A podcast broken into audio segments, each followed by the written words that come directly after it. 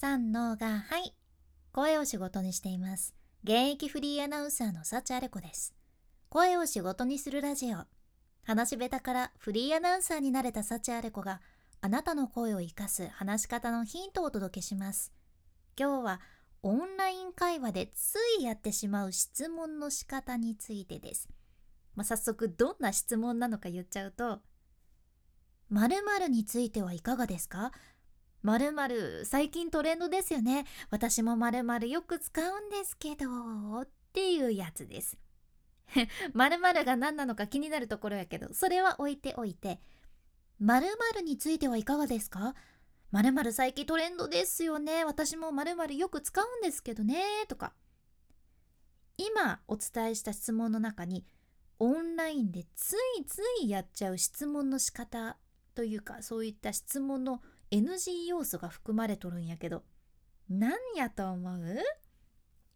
はい。これはねもうズバリ言っちゃうけど質問した後も喋り続けるっていうやつなんです。オンラインってさお互い聞こえるタイミングの時差が生じることも結構あるじゃんねこれは機械やけんしょうがないっちゃけどよく起こりうるものなんです。でそんな時に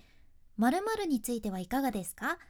まるまる最近トレンドですよね。うん、カクカクしかじかで、高校高校でっていう風に質問の後話し続けると、その質問の後答える側としては、まさか質問の後もずっとその人が話し続けるとか思わんけん。ね、その質問されてポンってこっちは答え始めてさ、そしたらもう声がかぶってかぶってガチャガチャになるんですね。でこれちょっとぐらいやったら何回かやったらいいんやけどこういった根本的な原因が分かってないと何回もついついやっちゃって質問したのにわざわざ声かぶせてくりますやんって くりますやん声かぶせてくるやんかっていうそんな風に相手にも思われちゃうしもちろんその場に他の人たちがおったらそういった人たちにもマイナスな印象を持たれるけんそうなんですよ。じゃあなんでこういったことついついやっちゃうのかっていうと私もこれね よくやってたっていうか今でも気をつけてないとやっちゃうんやね。でこれなんでやっちゃうのかっていうと不安だからなんですよ。不安です。まあ質問するやん。でもなんかその質問した自分に自信がなくってね話をなんか続けようってしちゃったり間が空くのが怖いからとりあえずまあ、とりあえず喋り続けとこうみたいな感じこういった感情が生まれるんですね。やけんまあ自信がない人が特にやっちゃうものなわけですよ。私が一番お気持ちわかるやつです。でもとりあえず今日は質問の後は喋り続けない方が相手と声がかぶらないって思ってもらったら変わるはずです。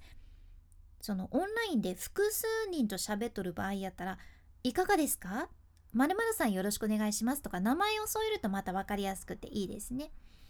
でただねこれ例えば質問してしばらくその人が答えられない時とかはもちろん助け舟としてこちらがねちょっと話し続けるのも必要なんやけど、まあ、そういったのは難しいバランスがねあるんやけどとりあえずは質問の後は一旦待ってみるこれをぜひ試してみてください。でもしね声がかぶりやすいんですよねっていうそういう悩みを持ってる方もこれを意識するだけちょっと変わるかもしれません。さて、まあ、ちょっと雑談に入りますが最近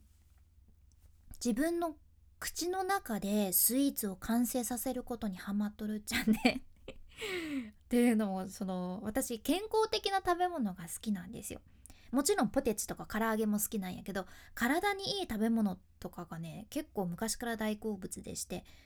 でそんなん考えよったらね大体市販で売られとるものって添加物が何かしら入っとるんよね。やけん、まあ、いい材料だけで作るお菓子レシピとかの需要があるわけなんやけどその作るのも面倒な時とかがあるんですよ。で編み出したのがもう口の中で作ればいいやんってことに気づいちゃって。で例えばねクリームチーズとナッツとレーズンをもうこういったのをポーンって一緒に同時に口の中に入れたらもうほんと何とも言えません。何とも言えないって言ったらあれやけどめっちゃ美味しいじゃね。合うんですよ。であとビターチョコとドライフルーツのイチジク。これも一緒に口に入れたらねもう何とも言えん。何とも言えません。美味しすぎて何とも言えないっていう感じ。これ時短でいいなって思って。まあクリームチーズはそんなにね 体にいいかどうかちょっとあれやけどぜひぜひ美味しいのでよかったら試してみてください。以上です。君に幸あれ。ではまた。博多弁の幸あれ子でした。